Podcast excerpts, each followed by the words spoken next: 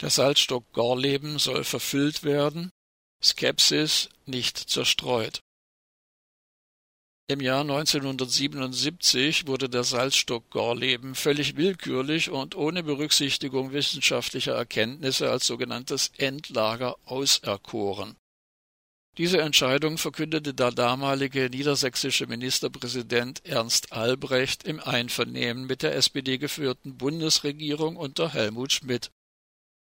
Über vier Jahrzehnte dauerte der Kampf der Anti-AKW-Bewegung gegen diese Festlegung. Nun gab die Bundesregierung bekannt, dass der im September 2020 aus dem aktuellen Auswahlverfahren gestrichene Salzstock-Gorleben verfüllt werden soll.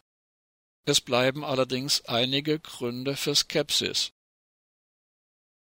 Am Freitag, 17. September, gab das sogenannte Bundesumweltministerium bekannt, dass die Bundesgesellschaft für Endlagerung BGE mit der Stilllegung des Bergwerks beauftragt wurde. Im September 2020 war Gorleben wegen der offenkundigen geologischen Mängel aus dem im Jahr 2013 neu gestarteten sogenannten Endlagersuchverfahren ausgeschieden.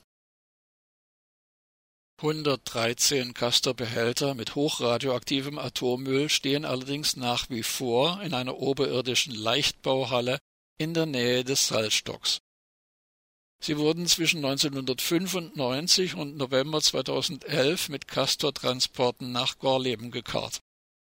Die insgesamt 13 Castor-Transporte ins Wendland waren heftig umstritten und Anlass für die Proteste Hunderttausender Menschen. Die rücksichtslose staatliche Gewalt war ursächlich für gewalttätige und gewaltfreie Auseinandersetzungen und Blockaden. Jochen Flassbart, Staatssekretär im sogenannten Bundesumweltministerium, äußerte am 17. September einige Worte, die versöhnlich klingen. Zitat Ich hoffe, dass im Wendland nun die Wunden heilen können, die der jahrzehntelange Streit um Gorleben gerissen hat. Ende des Zitats. Gorleben habe für einen, so wörtlich, gesellschaftlichen Großkonflikt gestanden. Daraus habe die Politik gelernt. Weiter im Zitat Am Ende muss gut nachvollziehbar sein, aus welchen Gründen ein Standort gewählt wurde. Ende des Zitats. Doch die Menschen im Wendland und große Teile der deutschen Anti-Atom-Bewegung bleiben skeptisch. Die im Jahr 2013 neu gestartete sogenannte Endlagersuche erfüllt offenkundig nicht die propagierten Kriterien wie Öffentlichkeitsbeteiligung, Ausrichtung nach wissenschaftlichen Erkenntnissen oder gerichtliche Überprüfbarkeit. Eine Kontrolle durch die verfassungsmäßige dritte Gewalt, die Justiz, wurde gesetzlich ausgehebelt. Auch anhand der Vorgänge in Würgassen zeigt sich, dass Staatssekretär Jochen Flassbart und die sogenannte Bundesumweltministerin Svenja Schulze völlig unglaubwürdig sind. Dort kam im März 2020 ans Tageslicht, dass ein als Logistikzentrum ausgewiesenes Projekt in Wahrheit ein Atommülllagerprojekt ist. Die Standortauswahl für Würgassen erfolgte unter Ausschluss der Öffentlichkeit. Die für die Sicherheit relevanten Vorgaben des Bundes wurden mehrfach missachtet. Weder der Landkreis, die Kommune noch die Anwohnerinnen und Anwohner erlangten zuvor Kenntnis vom Atommülllagerprojekt Würgassen. Die bekannten Standortmängel werden bis heute bagatellisiert oder ignoriert. Ein Standortvergleich unter Aspekten der Transportsicherheit, des Strahlenschutzes von Anwohnerinnen und Anwohnern, auch entlang der Transportstrecken und der Umweltverträglichkeit hat nie stattgefunden.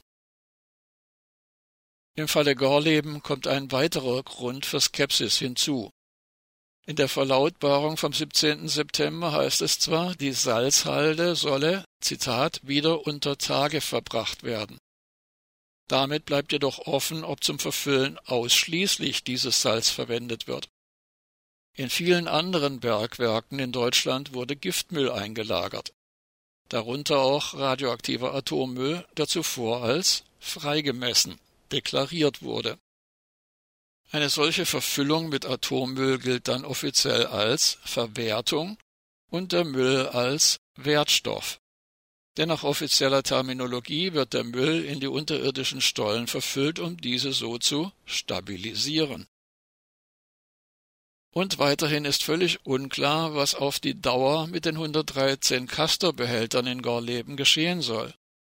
Die Lagerung der Castor-Behälter ist dort nur bis zum Jahr 2034 genehmigt. Eine Einlagerung in ein zukünftiges geologisches Tiefenlager irgendwo in Deutschland kann jedoch laut den Plänen der Bundesregierung frühestens 2050 beginnen.